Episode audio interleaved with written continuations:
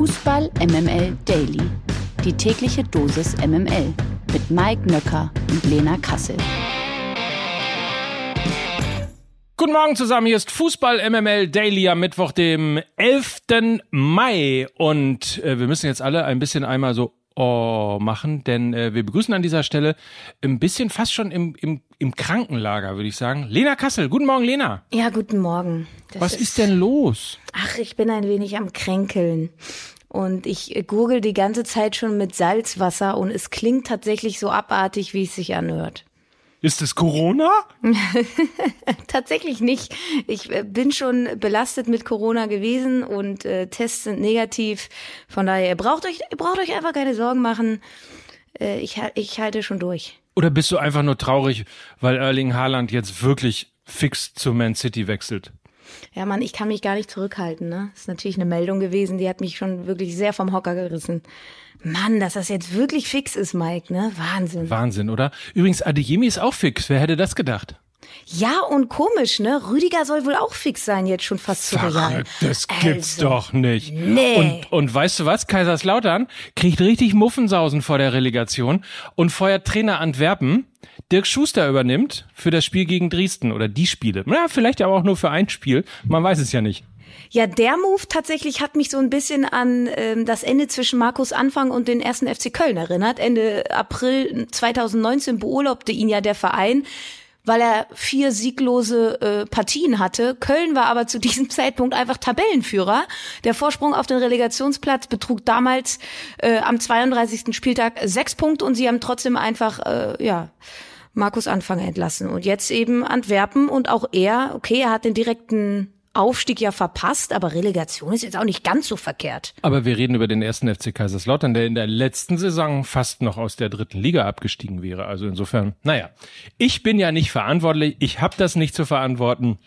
Mir werden andere Dinge vorgeworfen. Das kann ich nun wirklich nicht mit beeinflussen. Aber es war mir jedenfalls wichtig, dass wir kurz mal drüber gesprochen haben. Der Kommentar der Woche. Und der kommt wohl zweifelsohne von Olaf Thon. Die Legende von Schalke 04 brachte nämlich im Doppelpass Simon Terodde als WM-Kandidaten ins Spiel. Er hat, das ist jetzt ein Zitat, er hat durch seine vielen Tore in der zweiten Liga gezeigt, dass er erstligatauglich ist. Hansi Flick sollte durchaus darüber nachdenken, ob Simon Terodde zur WM fährt. Einen solchen Spieler sehe ich in Deutschland weit und breit nicht. Das sagte der Weltmeister von 1990 eben bei Sport 1 im Doppelbass. Aber wäre denn, Lena, aus deiner Sicht Terodde was für die Nationalmannschaft?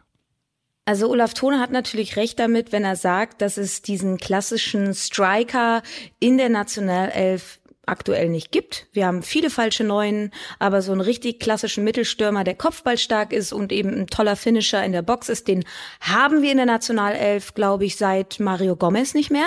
In der zweiten Bundesliga hat Simon Terodde mehrfach bewiesen, dass er eben genau dieser Mittelstürmer sein kann. Einer, der Spiele mit seinen Toren in der Box entscheiden kann. In der Bundesliga, äh, wissen wir aber ja alle auch, sah das dann meist äh, ein wenig anders aus. Da hat er und das hat mich wirklich überrascht. In 58 Partien lediglich 10 Tore gemacht ähm, verglichen mit seinen Zweitligatoren ist das schon eine erhebliche Differenz. Und man muss aber dazu sagen, er hat in der Bundesliga eben bei Aufsteigern gespielt, beim FC Köln und beim VfB Stuttgart, die oftmals auf den Konterfußball gesetzt haben. Und Simon Terodde ist vieles, aber eben kein Konterstürmer, der schnell umschalten kann. Er ist angewiesen auf Zulieferungen von außen, hohen Flankenfokus und kann als Zielspieler vorne auch gut mit dem Rücken zum Tor spielen. Das sind seine Stärken. Ich glaube tatsächlich, wenn Simon Terodde in der Bundesliga bei einer Mannschaft spielen würde, die eher offensiver ausgerichtet ist, ja, und vielleicht schon ein bisschen was gefestigter wäre in ihren Strukturen, kann er sehr wohl funktionieren und vielleicht dann eben auch in der Nationalelf, wenn er dort mit Bällen von Sané, Gnabry oder Müller angefüttert wird. Und, und das ist auch wichtig, er wäre eben ein zusätzliches Add-on in der Nationalelf, was ja Stand jetzt nicht so da ist. Also er würde der National Mannschaft zu mehr Variabilität in diesem letzten Drittel verhelfen. Gegen tiefstehende Gegner kann ich mir das durchaus sehr, sehr gut vorstellen. Ja, nach einem Standard mal das 1-0 zu machen per Kopf oder sich mit dem Rücken zum Tor aufdrehen und dann das Tor machen. Ja, Simon Terodde ist aber eben schon 34 Jahre alt. Das könnte der ganzen Sache einen Strich durch die Rechnung machen. Aber auf der anderen Seite könnte er ja auch einfach so Nils Pedersen-like eine Waffe sein, die man in den letzten zehn Minuten einfach reinwirft und die dann eben nochmal ein neues Element darbietet. Also ich finde den Gedanken von Olaf Thon jetzt wirklich nicht so komplett absurd. Oder er macht es einfach wie in der letzten Saison, bleibt in der zweiten Liga und wechselt zu Hertha. Mike. Mike Froschwein. Entschuldigung. Der Knaller des Tages.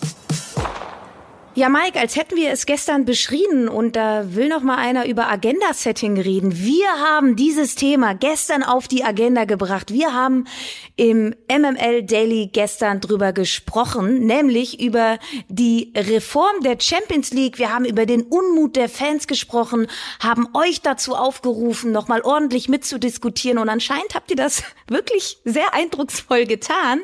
Denn gestern prasselte die Meldung rein, die UEFA ändert zumindest teilweise die Reform der Champions League.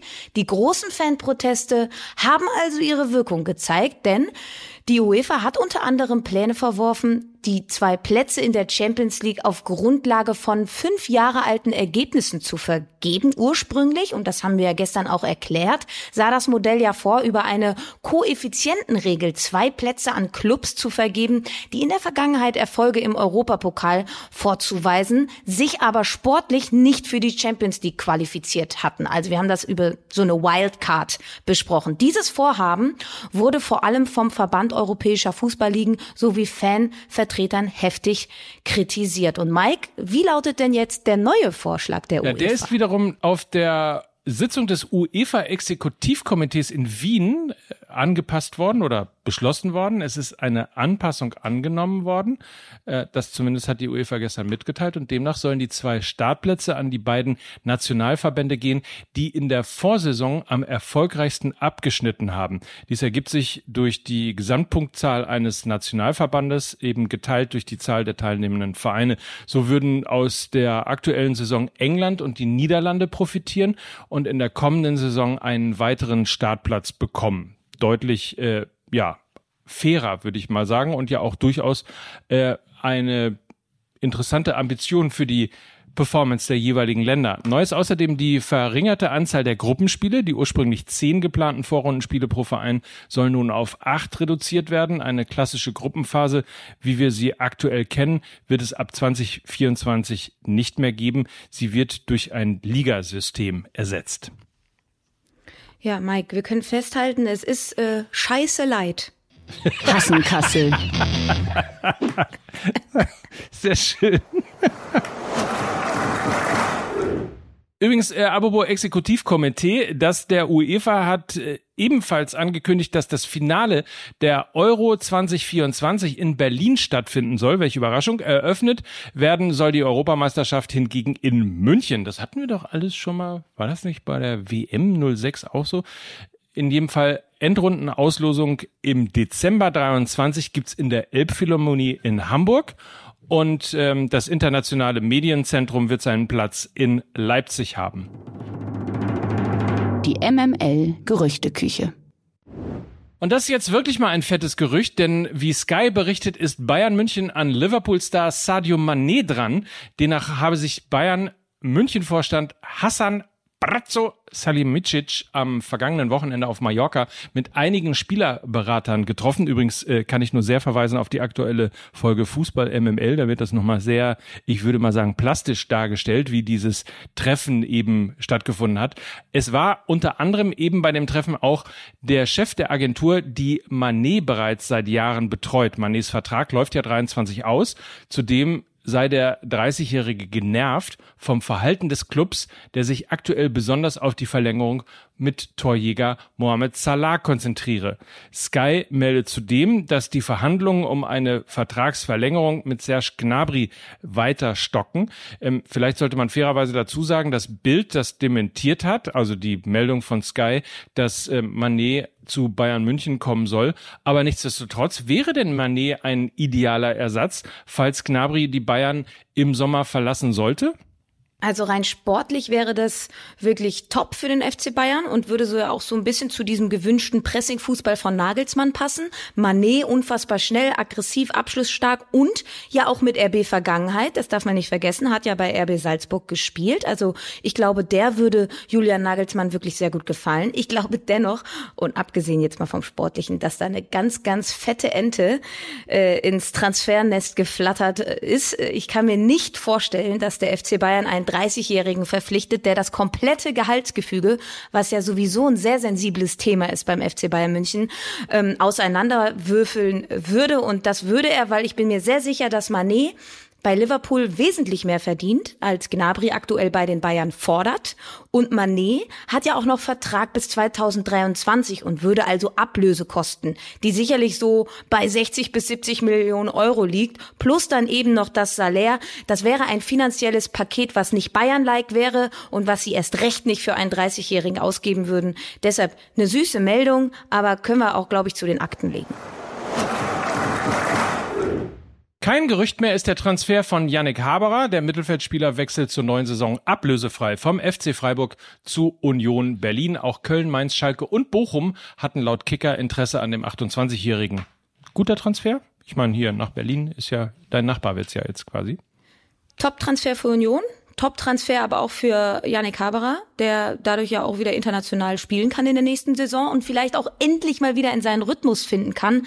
War ja sehr lange verletzt, hatte auch so eine ganz komische Verletzung, die immer wieder ausgebrochen ist.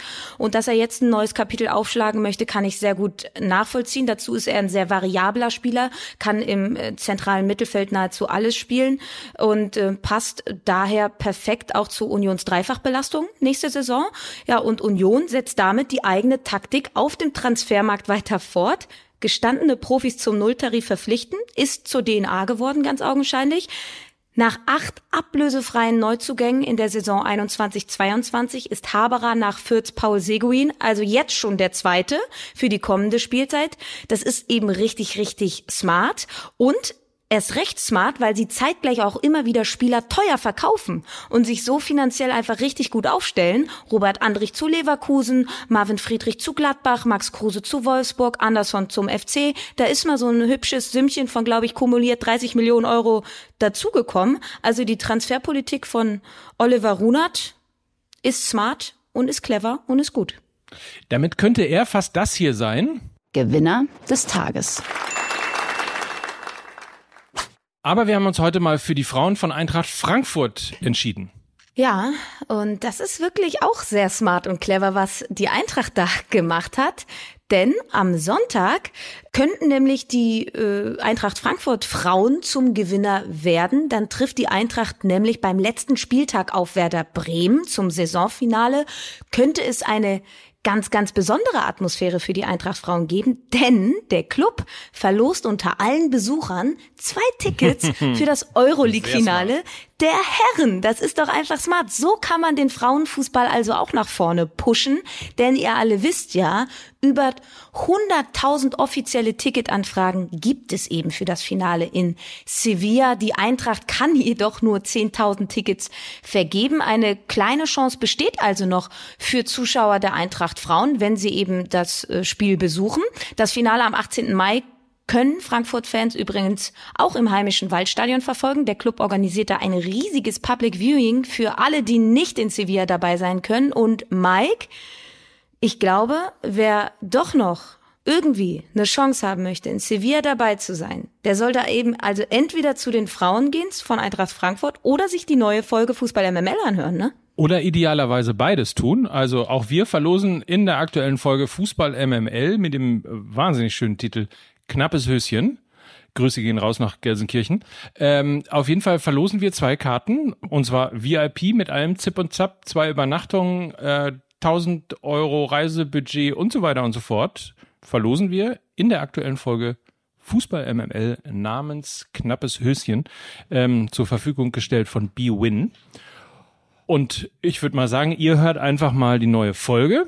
Dann wisst ihr auch, wie es geht und wie man daran teilnehmen kann. Und wenn ihr bis Donnerstag 12 Uhr, so lange geht nämlich die Verlosung, aber so bis morgen um 12 Uhr, eben kein Ticket gewonnen habt, dann versucht ihr es weiter bei den Frauen. So soll es sein. In diesem Sinne, lieber Mike, das bin ein bisschen enttäuscht, ne, dass du die zwei Tickets uns nicht gesaved hast für eine schöne Honeymoon. Aber ich lasse das mal so stehen. So ist es halt. Die, die sack ich hinten rum rein. Wir machen jetzt hier, tun so, als ob wir die verlosen und am Ende zack. Verfolgen Sie bitte so, Lena Kassel, ja. um festzustellen, ob sie denn äh, vielleicht nach äh, Sevilla fliegt oder nicht. Ähm, wir werden das sehen. Also, aber auf jeden Fall die Tickets verlosen wir natürlich. Und äh, ansonsten wünsche ich dir jetzt, dass du äh, schnell wieder auf die Beine kommst. Gute Besserung. Aber du hörst dich im Laufe dieses Podcasts schon schon ähm, besser an. Also sei das ein bisschen Medizin für dich. Ja, es ist purer Balsam, hier mit Herrlich. dir zu sprechen. Herrlich. Leute, habt einen feinen Tag. Das jedenfalls wünschen Mike Nöcker und Lena Kassel für Fußball MML. Tschüss. Tschüss. Nein, nein. Was eine dreckige Lache. Dieser Podcast wird produziert von Podstars bei OMR.